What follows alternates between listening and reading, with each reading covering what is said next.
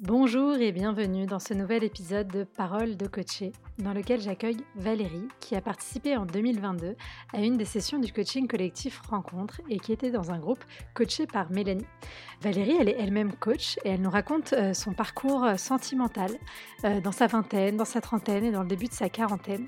Et elle nous expose les difficultés qu'elle avait pu rencontrer jusqu'à présent, pourquoi est-ce qu'elle a eu envie de faire le coaching collectif et surtout comment ça se passe près d'un an après la fin du coaching?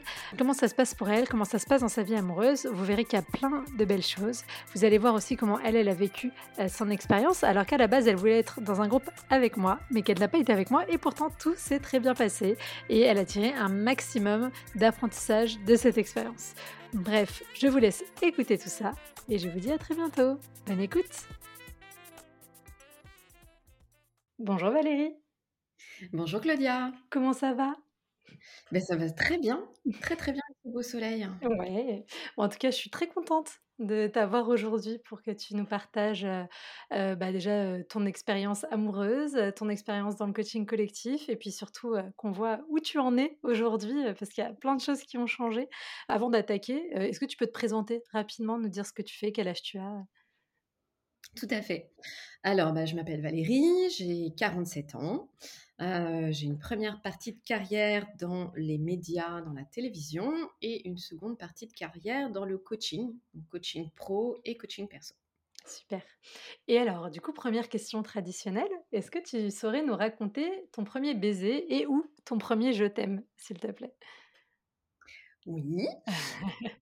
J'écoute souvent tes, audios, tes, podcasts, donc je me rappelle de cette question.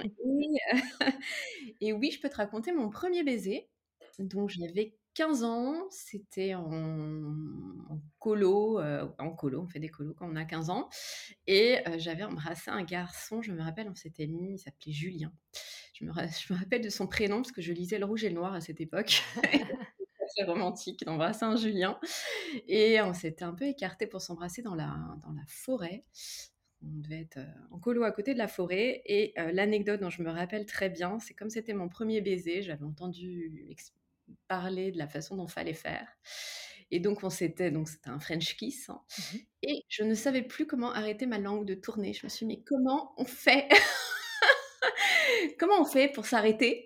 Donc, euh, donc voilà, c'était l'anecdote un peu, un peu de plaisir et de stress en même temps, puisque euh, voilà, je me, je me, souviens de ça, ça m'a marqué. Et du coup, est-ce qu'avec Julien, après, il s'est passé euh, autre chose? Est-ce que euh, tu es resté en relation avec lui ou pas du tout? Non, on n'habitait pas du tout au même endroit. lui, je sais plus où il habitait, mais pas du tout à côté de chez moi. On s'est écrit un petit peu. Mmh puis après, bon, à 15 ans, ça s'est arrêté. Mais en revanche, il m'a, il m'a recontacté sur Facebook il y a 2-3 ans. Ok. En me disant que je l'avais marqué. Ah, bah, comme quoi. non, mais c'est toujours plaisant. ah oui. Et puis surprenant surtout parce que voilà. Ok. Voilà. Anecdote avec Julien. Et du coup, Julien, premier baiser. Et après, comment ça se passe? Tu rentres, tu retournes au collège, au lycée, au lycée plutôt? T'as des crushs T'as comment ça alors, comment ça se passe? Alors, du coup, je vais je vais vu mon âge, je vais accélérer sinon on va être là pendant trois heures.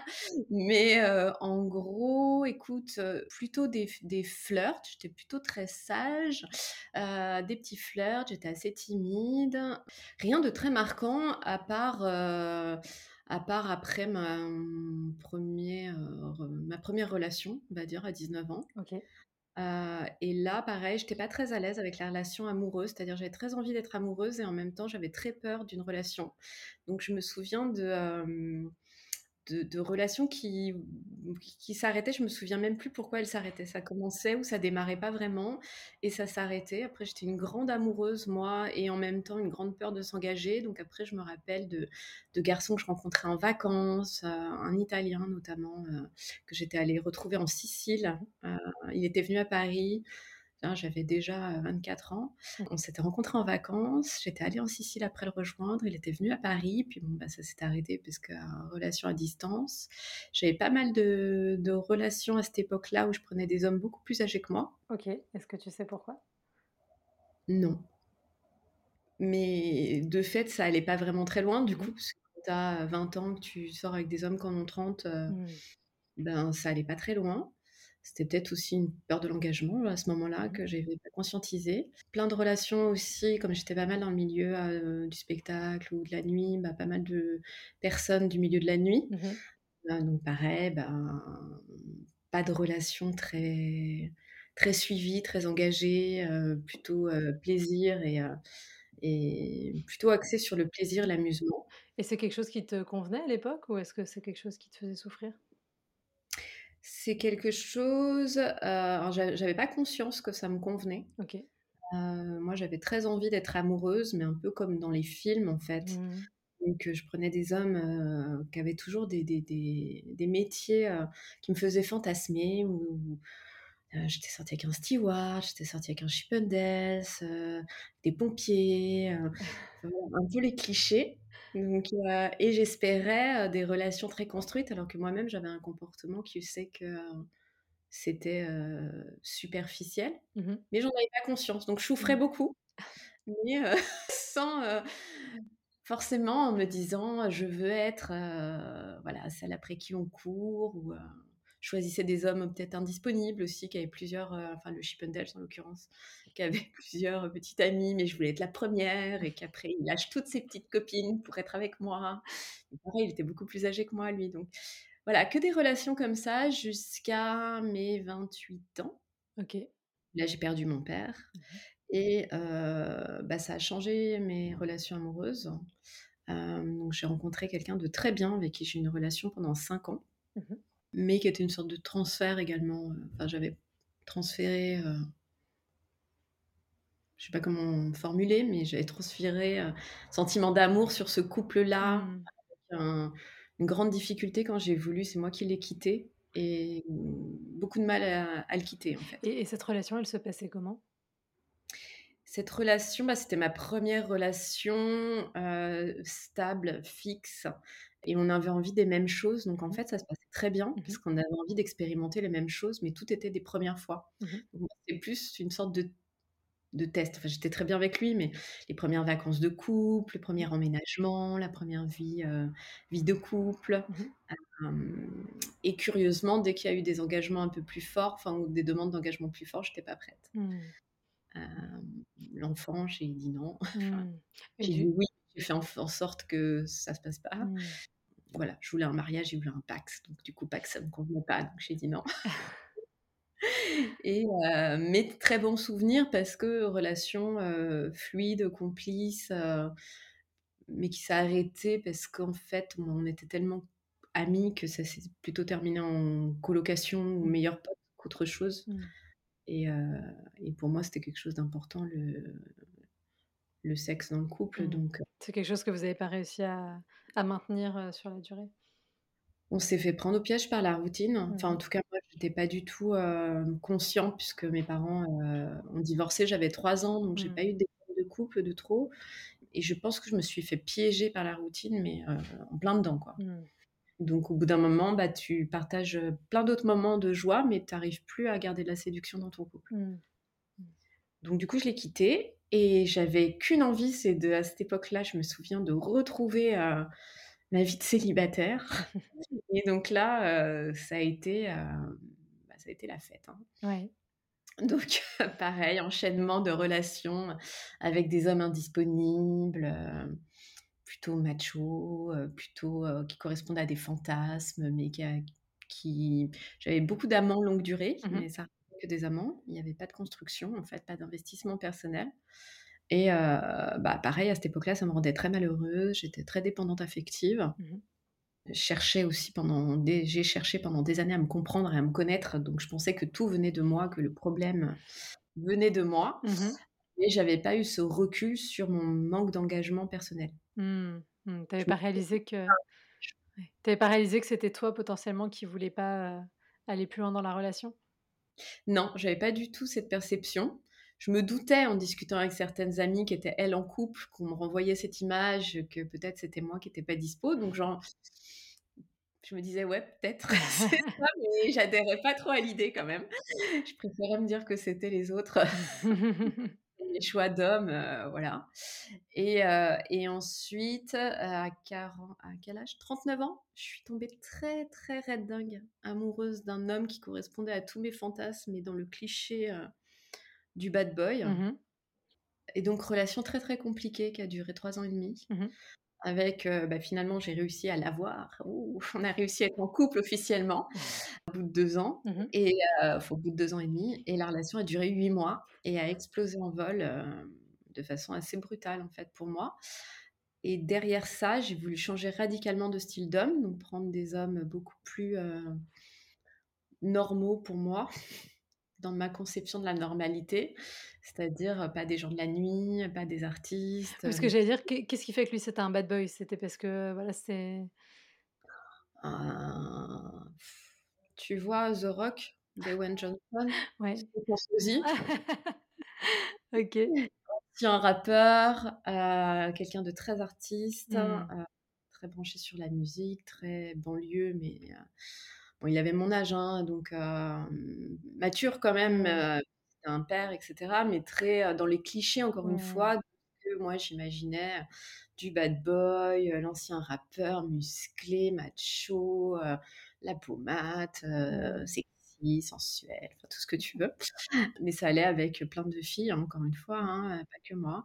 Et donc là, j'ai gagné. J'ai gagné à la fin, sauf que, euh, sauf que voilà, ça a duré huit mois. Ça, oui, parce que finalement, vous n'étiez pas forcément fait pour être en relation, quoi. Je pense que, alors, on, on y reviendra, mais grâce au coaching euh, rencontre, euh, au coaching collectif, je me suis rendu compte qu'il y avait beaucoup de choses aussi qui étaient dues à mon attitude et mon mmh. comportement des mmh. émotions que je n'arrivais pas à gérer, des réactions que je n'arrivais pas à gérer. Je dis pas que ça aurait pu tenir sur le long mmh. terme, rien en fait. Mmh. C'est qu'avec le recul, je me rends compte qu'il y a beaucoup de choses où, une fois que j'étais sortie de la, conquête, le quotidien me plaisait moins, m'ennuyait. j'avais toujours cette envie, peut-être d'un mec inaccessible, alors qu'une fois qu'il est accessible, ben, le côté inatteignable, enfin ouais, inatteignable et un peu perdu. Et puis, et puis même l'homme se laisse un peu aller, quoi. Il est moins dans la séduction, du coup. Mmh, ça me plaisait beaucoup moins. donc voilà. Et donc après, j'ai enchaîné effectivement donc des hommes qui avaient des boulots plus, comment dire, avec plus de responsabilités. Mmh des hommes qui avaient déjà eu des relations longues, qui étaient très, mmh, qui avaient un, une sorte de stéréotype de, euh, du couple. Enfin, pour moi, mmh c'était un stéréotype. L'engagement sur le long terme, j'avais l'impression d'être mise dans une boîte, c'était horrible. Et surtout, les, ces hommes-là, il y en a eu euh, plusieurs que je rencontrais sur les réseaux, enfin sur les sites de rencontres.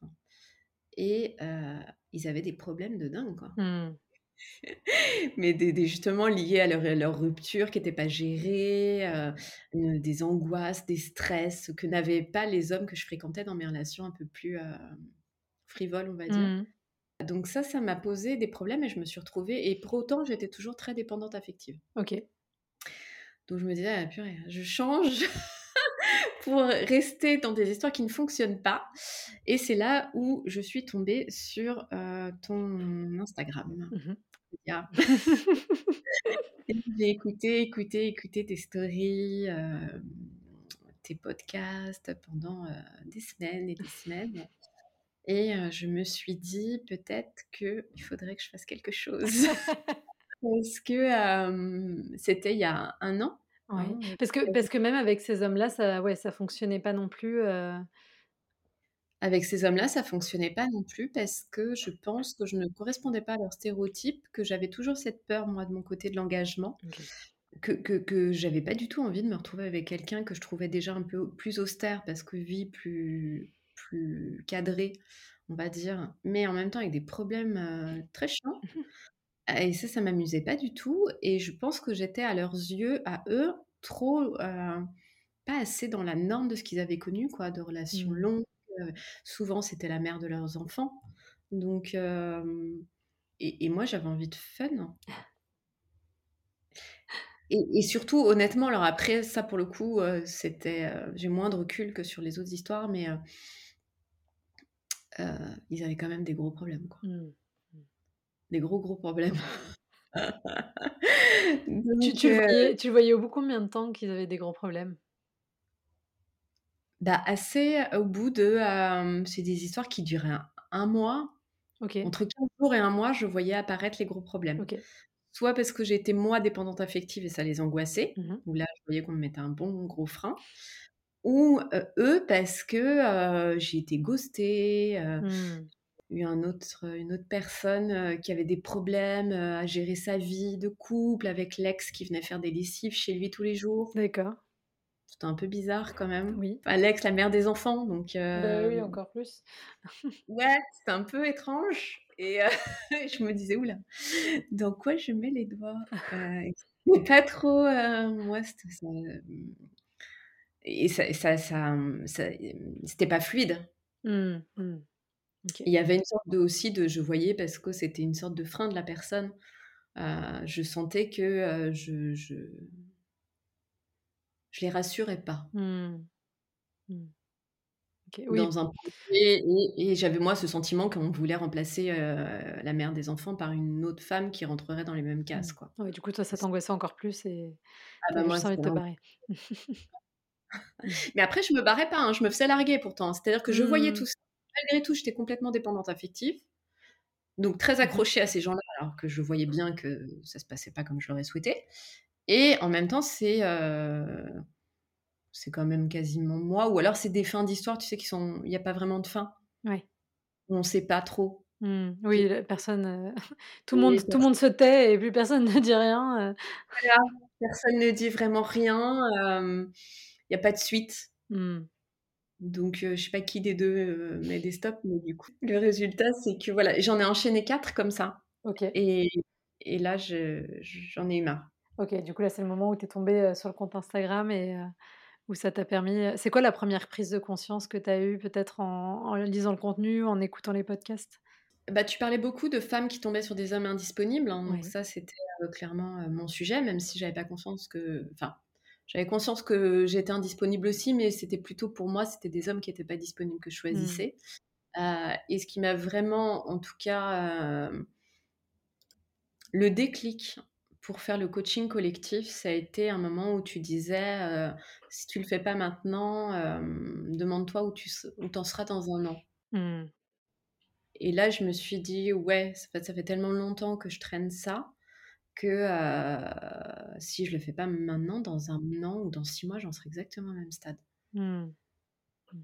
Donc ça, ça a été le vrai déclic pour, pour faire le coaching collectif, Mmh. sachant qu'en plus, j'avais jamais fait de coaching collectif de ma vie.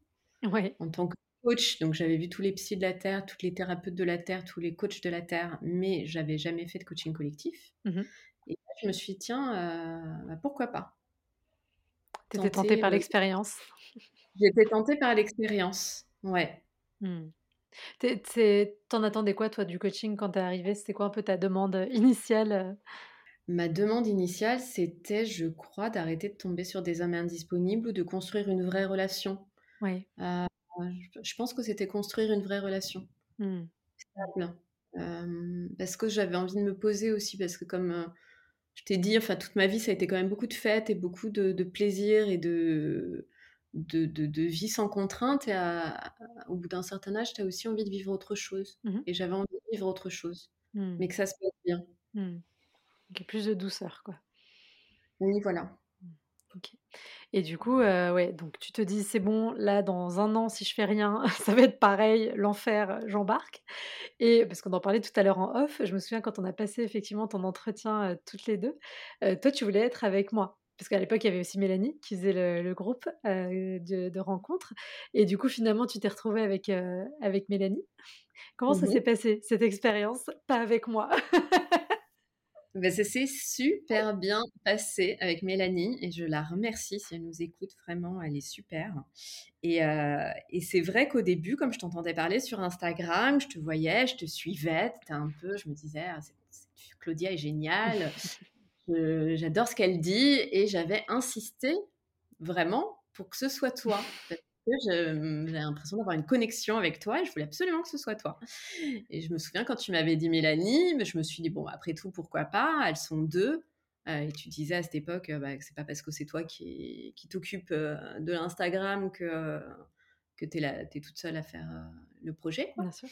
et donc j'ai embarqué avec Mélanie et ça a été une expérience géniale. Mmh. C'est c'est une expérience géniale, d'autant plus que ça fait maintenant enfin dans 1 mois, Mmh mh. 1 an que je suis en couple. Donc Ça a bien ça marché. ouais, ça a très bien marché, heu, donc heu, donc merci beaucoup et heu et au-delà du programme, enfin, il y a le programme en collectif et il y y a aussi le fait qu'on puisse vous écrire. En tout cas, moi, je pouvais écrire à Mélanie, Mmh. et la tenir au courant de ce qui se passait pour moi et pendant le programme et et après et ça a été aussi, un vrai soutien. Oui. Oui, bien sûr. Bah, se sentir, heu, soutenu sur la durée, ça fait du bien aussi, bah, c'est pour ça moi, enfin, en général, il y a les 2 mois d'introspection vraiment, où on fait la méthodologie, où on déroule et puis c'est vrai que moi, dans les 2 mois qui suivent, en général, je suis toujours, disponible, pour répondre aux questions, pour celles qui sont passées à l'action parce que, bah, il y a la théorie, puis il y a la pratique. C'est ça. Et le but du coaching, c'est aussi, avant tout la mise en pratique, donc la mise en action. Bah, c'est ça. Donc moi, j'ai rien fait comme tout le monde, hein, je sais pas si on peut le dire ça, mais donc l'idée, hein, du coaching collectif, c'est un temps pour soi, connecter à soi-même, ne surtout pas aller, sur les réseaux, en tout cas le temps du travail sur soi. Moi, comme j'en avais vraiment très, très marre de rencontrer des des connards, j'avais arrêté les rése enfin les les sites de rencontres déjà depuis 2 ou 3 mois et j'avais ce ce besoin, où je me suis dit: «Je vais être accompagnée, mais je veux être accompagnée dans la pratique». Mmh. Donc en fait, je me suis reconnectée enfin je me suis connectée à un site de rencontre pendant, Mmh heu, mh. le coaching collectif Mmh mh. et au bout d'1 mois, je me c'est simple, je me suis reconnectée la veille du début du coaching collectif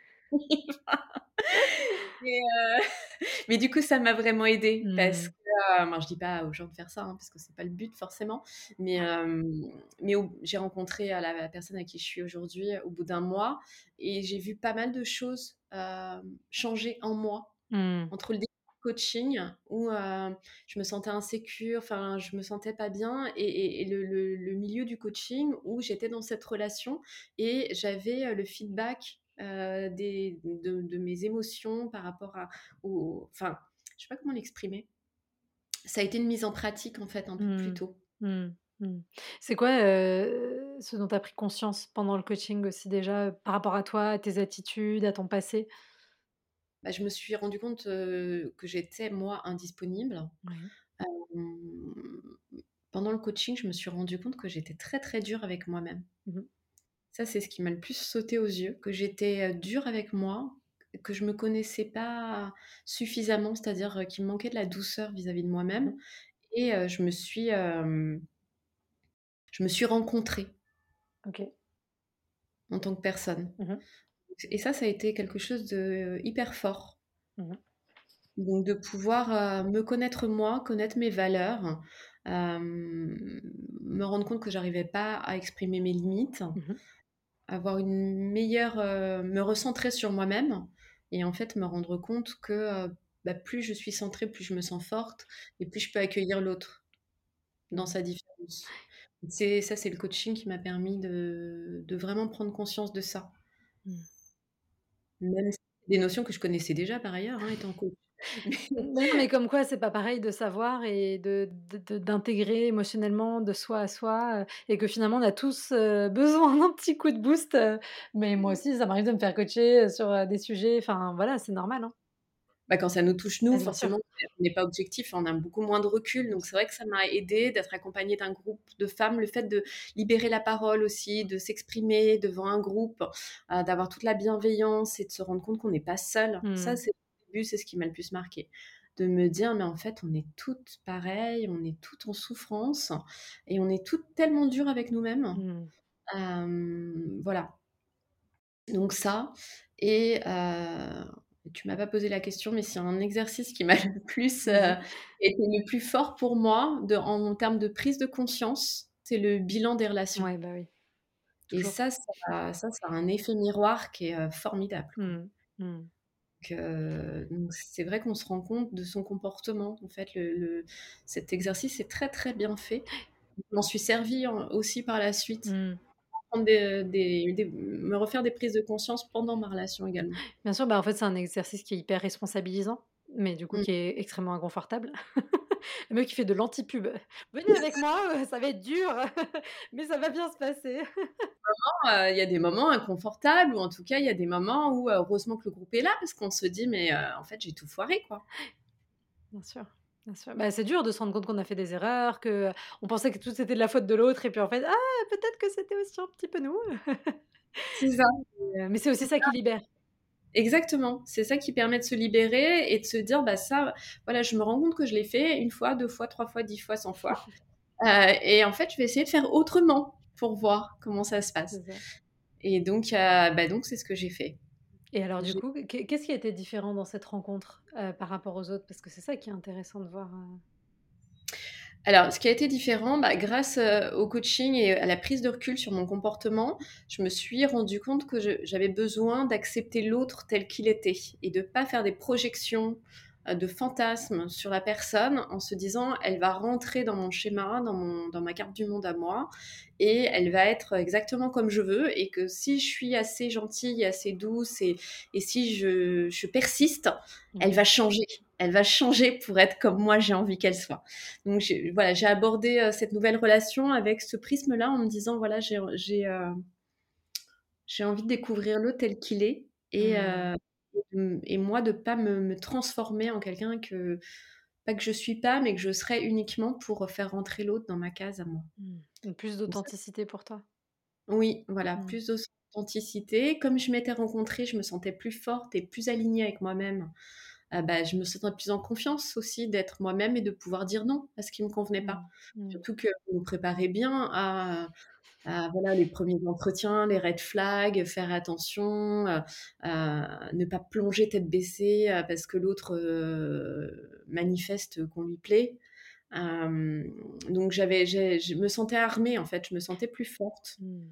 Non, mais je pense que c'est vraiment important d'insister sur ce côté authentique aussi parce que, bah, ce qui existe beaucoup dans le monde, du love coaching aujourd'hui, heu heu, c'est beaucoup de conseils sur, heu, comment être une femme qui séduit un homme, enfin, ou vice versa d'ailleurs, mais j'en parlais avec une personne que j'avais en appel, juste avant aussi et même sa psy, je crois, lui a dit, «Oui, mais c'est parce que vous, vous êtes trop comme ça, vous mettez trop votre cœur sur la table et du coup, avec les hommes, il faut, être comme ceci, comme cela et tout» et en fait, tout ça ne fait que renforcer les problèmes. Et et en tout cas, ouais. Excuse-moi, je te coupe. Moi, je les ai écoutés tous ces coachs avant, Mmh. avant de tomber sur toi et heu, d'être dans la stratégie, la manipulation, en fait, ça je dis pas que ça marche pas, ça marche, mais pas sur le long terme. Mmh. Ça fonctionne. Bien sûr. Ça fonctionne, sauf qu'à un moment, on peut pas faire, heu, être faux, heu, 100% du temps toute sa vie. c'est pas la vie qu'on a envie d'avoir de toute façon. Non et puis en plus, c'est épuisant et puis, heu, c'est pas du tout effectivement, du tout, la relation, qu'on a envie d'avoir. Bah. Donc oui, j'étais dans l'authenticité et en me connaissant mieux, je me sentais, bah, plus authentique déjà avec moi-même surtout. Mmh. Mmh. Au-delà de la manipulation, de manipuler une un homme pour, en faire ce qu'on veut, ce qui est pas toujours, évident, mais ni ni souhaitable, mais c'est aussi soi, c'est-à-dire qu'à un moment donné, on est même plus honnête avec soi quand on fait ça. On commence à analyser, alors là, il faut que j'attende 10 minutes avant de lui répondre. Bon, alors je vais mettre, heu, tel smiley parce que peut-être que et puis là, heu, il a il a liké, donc qu'est-ce que ça veut dire s'il a liké? Bien sûr. Non, mais c'est épuisant, ça te bouffe toute ton énergie mentale et en fait, on ça ça fait que quand les relations ne fonctionnent pas et se terminent, on a l'impression qu'on est hyper mal parce que la relation s'est terminée, mais en fait, on est déjà mal parce qu'en fait, on en a chié pendant des des mois, des semaines à perdre toute son énergie dans le truc et donc en fait, heu, enfin voilà, vous êtes, heu, comme, heu, comme une bouteille vide qui vient, s'exploser au sol et c'est c'est terminé, quoi. Alors que quand on est aligné, même si ça se termine, c'est pas agréable, on va pas faire genre, mais au moins on est aligné. Donc on reste connecté à soi. Ça, c'est important. C'est ça, bah, moi j'y suis allée avec cet état d'esprit-là. Comment s'est passé le début de la relation avec cet état d'esprit, avec toi qui avais changé à l'intérieur, qui avait une autre vision des choses? Ça a été mouvementé, hein, on va pas on va pas se mentir. Cette année de de relation a été mouvementée, mais en tout cas, le début a commencé, hem, assez fort, mais par exemple, une anecdote, il y a il y a quelque chose au premier rendez-vous qui m'a pas vraiment plu, et là où j'aurais peut-être rien dit avant ou alors j'aurais, j'aurais arrêté la relation, j'ai formulé la chose qui m'a pas plu mmh et on en a parlé. Et la, la réaction de de, mon copain actuel euh, m'a beaucoup plu, m'a donné beaucoup d'indices sur sa façon d'être. Et euh, ça, c'était euh, c'était chouette parce que du coup, j'ai osé affronter aussi. Le, ça peut être mettre des limites, mais là, c'était pas vraiment mettre une limite, c'était juste citer mmh un besoin ou citer, je sais pas comment le formuler, citer quelque chose qui m'a pas plu. Et euh, alors que je prenais un risque, hein, parce qu'il me plaisait beaucoup, on avait passé une super, un super rendez-vous. Euh, c'était assez, euh, il m'embrassait assez rapidement, donc c'était déjà, on était déjà dans le truc. Mais à la rigueur, ça, ça me, je trouvais que c'était un peu trop rapide, mais ça me dérangeait pas plus que ça. Mais il y a d'autres choses qui, qui, sur lesquelles j'ai bloqué, et, franchement, le fait de le confronter à ça, même s'il n'y avait pas de qui a fait bien, qui a fait mal, hein, parce que mmh. c'est une question de vue en gros, je voulais qu'il m'invite. Euh, il avait fait moitié-moitié et pour moi, c'était vraiment dérangeant. Donc, je sais que pour des femmes, d'autres femmes, ce n'est pas dérangeant, mais pour moi, c'était vraiment dérangeant. Et je lui ai dit et on en a parlé. Et vraiment, ça, ça a été euh, déjà une bonne base. Et il y a eu pas mal de choses comme ça où, en fait, je me suis permise de dire les choses qui ne me convenaient pas. Mmh.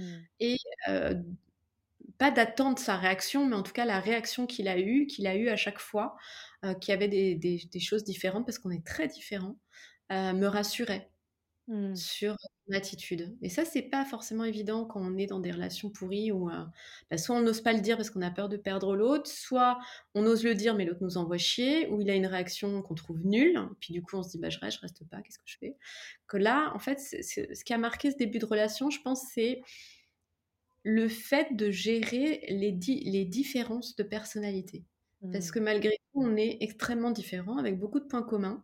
Mmh mais le, fait de, d'être, bah, oh, je reviens à l'authenticité, d'être mmh. authentique, bah, je trouve que déjà, ça fait une énorme différence.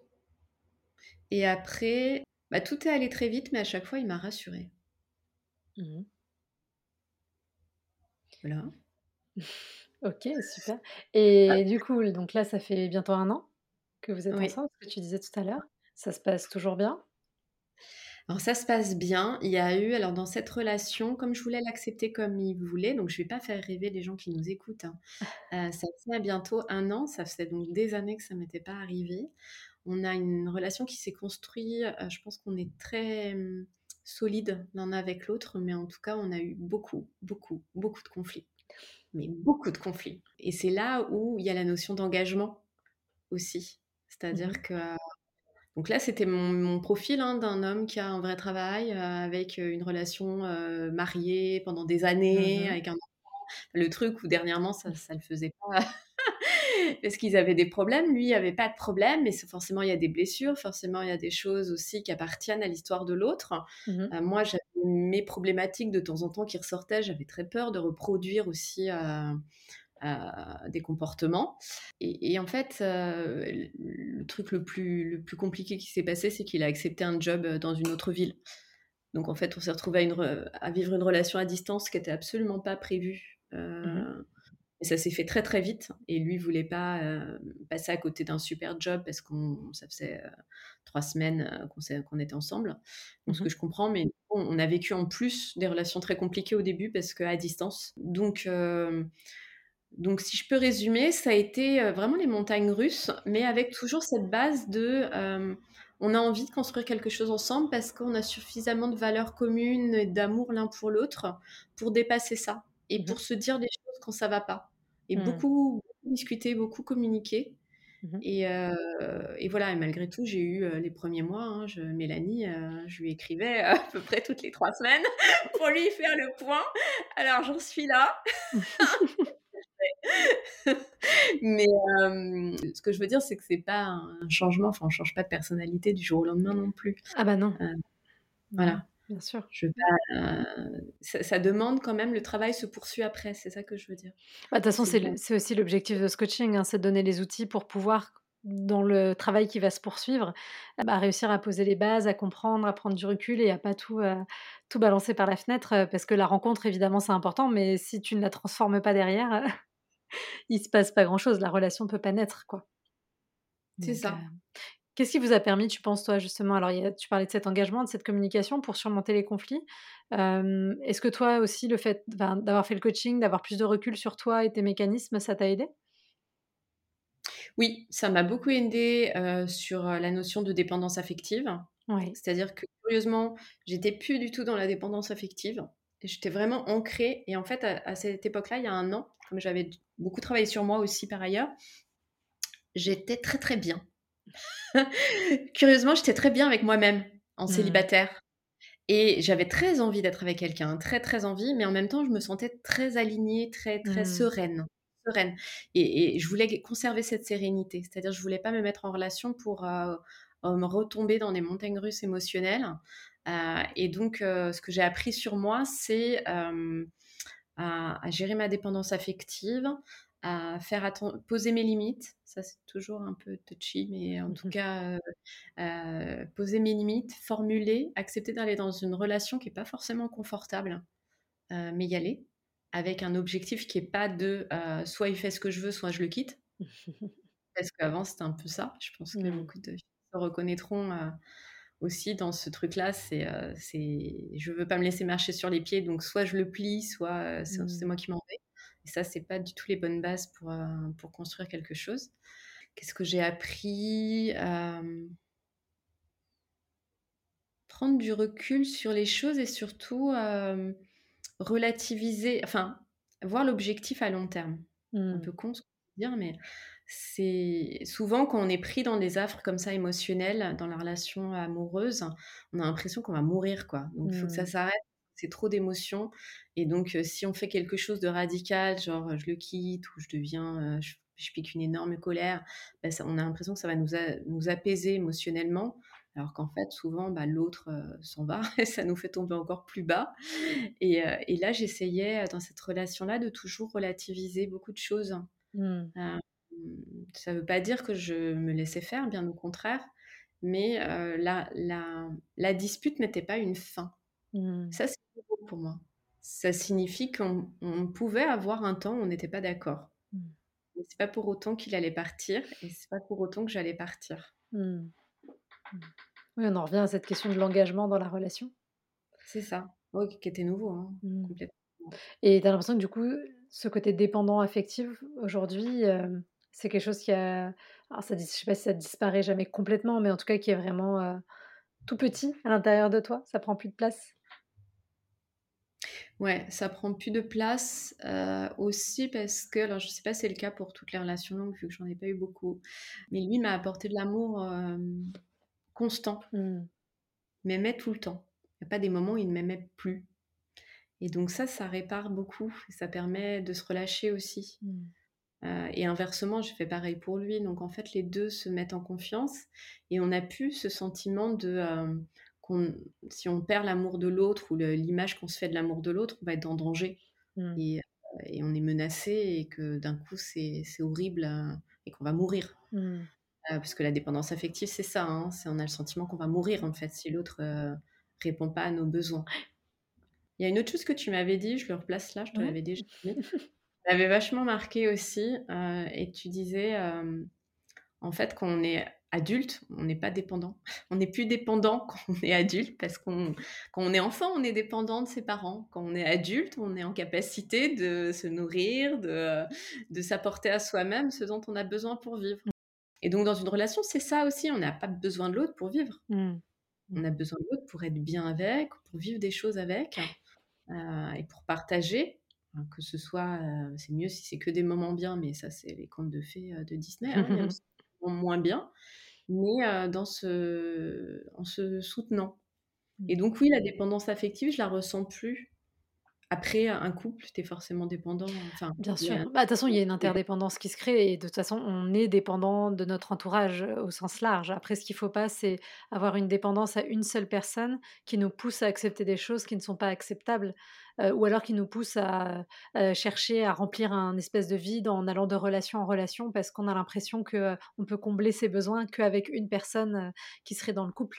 Mais par contre, il y a toujours une, une dépendance, une interdépendance plus large autour de nous parce qu'on est des animaux sociaux et il faut pas tomber non plus dans le truc de dire j'ai besoin de personne, j'arrive toute seule parce que là c'est un autre problème qui fait qu'on se met à distance aussi de l'autre potentiellement.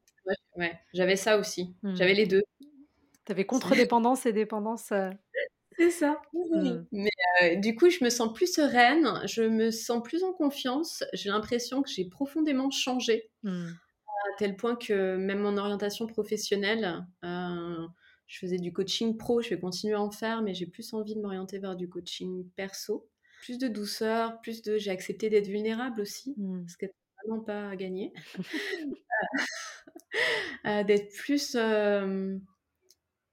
moins masculine, mmh. plus le, la douceur. Donc ça m'a, ça m'a, je reste qui je suis, hein, mais ça m'a ouvert des champs que je me, je me fermais. Mmh. Bah, c'est là qu'on sait qu'on a vraiment rencontré l'autre. C'est quand on est un peu transformé aussi par la relation. Pas dans le sens où l'autre vient tout changer en nous et nous sauver, mais dans le sens où la vraie rencontre, c'est celle qui laisse la place à, de l'évolution et qui nous amène à quelque part où on n'aurait pas forcément imaginé, qu'elle soit amoureuse ou amicale hein, d'ailleurs, elle n'est pas forcément. Mais c'est là qu'on sait qu'on a, on a fait la place à l'autre pour qu'il puisse rentrer dans notre vie. Ouais, c'est ça. C'est exactement ça. Et il y a autre chose aussi qui m'a aidé, c'est quand tu faisais le, le, coaching, là, début de, début de relation amoureuse, et que tu stipulais que un début de relation, enfin, une jeune relation, c'est entre six mois et un an. Mmh ça, c'est. Et eh bien pour moi, c'était une histoire longue. six mois, c'était une histoire hyper longue. un an, j'en parlais même pas. Et, et ça m'a aidé de me dire, en fait, on est encore en phase de découverte. Mmh notre relation, elle est jeune et c'est normal qu'il y ait des couacs. Je je dis pas qu'après, il n'y a plus de couacs, mais le fait de me dire, mais c'est pas une fin en soi si euh, c'est pas que j'ai échoué ou que la, relation est nulle si au bout d'un mois ou deux, on se connaît pas parfaitement et que l'autre répond pas à mmh. De me dire, mais en fait, entre six mois et un an, c'est un début de relation et c'est là où on apprend à se connaître euh, un peu. ça m'a aussi retiré beaucoup de pression, ça. Ouais, bah, en fait, c'est complètement redéfinir, le rapport à la relation, le temps long, toutes ces choses-là, d'avoir une autre perspective, quoi, que ce qu'on nous apprend, mal, la plupart du temps. complètement. On a l'impression que c'est immédiat, que c'est le coup de foudre, qu'on doit tout savoir de l'autre, répondre à tous ses besoins, qui répondent à tous nos besoins et en fait, c'est pas comme ça que ça fonctionne. Bon, du coup, aujourd'hui, ça se passe bien, on est sur la bonne voie, tu te sens bien? on est sur la bonne voie, je me sens bien. Après, le, le, truc qu'il faut que je travaille encore, c'est justement quand l'autre m'énerve, de pas tomber dans de la critique. Euh, ce que tu appelais les quatre chevaliers. Les cavaliers de l'apocalypse? ça, c'est encore compliqué. Enfin, c'est encore compliqué par moment. Avec le stress, la fatigue, l'énervement. Euh. Tu sens que ça part, euh, ça a tendance à partir rapidement.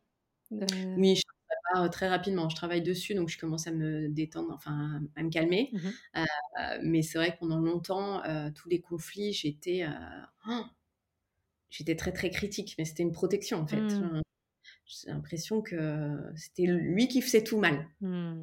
C'était plus facile pour moi. Mais c'est bien déjà de reconnaître que c'est aussi un mécanisme de protection. Du coup, c'est pas la réalité que c'est lui qui fait tout mal. Et après, peut-être qu'il va falloir réussir à chercher, c'est quelles émotions ça a provoqué chez toi, d'où ça vient, pourquoi, et de réussir à les verbaliser, ça t'évitera d'être dans la critique. Parce qu'effectivement, des fois, on est dans la critique pour de la mise à distance, plutôt que de reconnaître tu m'as blessé, ça m'a dérangé. C'est plus facile de dire t'es complètement nul. Comme ça, ça clôt le débat. Bonne soirée, au revoir. Ben, c'est ça. c'est de reconnaître aussi, là, ce, que j'ai pris, ce dont j'ai pris conscience récemment, c'est l'autre aussi, en fait, a des problèmes, enfin, entre guillemets, des émotions à gérer, à des choses à l'intérieur de lui qui le contrarient ou à des réactions de merde. Ça arrive, mais comme, comme moi, je peux en avoir. Et, euh, et de, de, prendre de la distance par rapport à ça en me disant, euh, euh, et en lui disant d'ailleurs, mais là, en fait, tu t'es enfin le tu est mauvais mais en expliquant que la personne enfin en prenant conscience que la personne s'est sentie attaquée parce qu'elle n'était mmh. pas bien à ce moment-là et mmh. qu'en fait c'est pas grave mmh.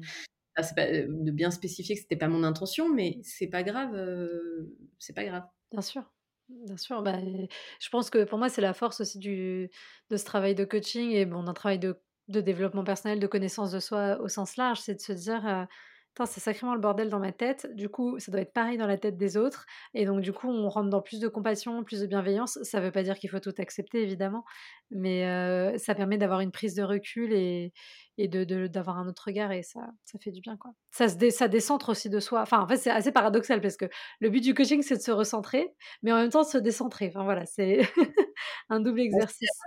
Ouais, heu, de rester centré avec soi-même. On connaît en fait, plus je vais enfoncer des portes ouvertes, hein, mais plus on se connaît bien soi-même, plus on peut être, heu, accueillant avec les autres Mmh mh. et heu, se dire: «Bah, voilà, moi, ce que je ressens, c'est telle et telle chose et je suis pas toujours, heu, très honnête ou c'est pas très toujours très objectif ce que je ressens Mmh mh. et l'autre doit ressentir la même chose que moi». Donc quand il m'agresse, heu, bah, faut que je mette ma limite, mais en même temps, peut-être que s'il a fait ça, c'est parce qu'à ce moment-là, il était pas bien Mmh. et ça met pas en jeu, ni l'amour qu'il a pour moi, ni notre relation. Heu, faut juste en discuter. Effectivement, la communication, c'est quand même, Bien sûr. ce qu'il y a de plus important, je Mmh mh. pense. Carrément. Super. Merci pour tout ça. Est-ce que tu voulais rajouter, heu, quelque chose pour finir? Bah, merci à toi, merci à ton programme, merci au coaching collectif. Franchement, je j'encourage tout le monde à le faire parce qu'en tout cas pour moi, il y a vraiment eu un avant et un après, rencontre. Bah, merci pour ta confiance.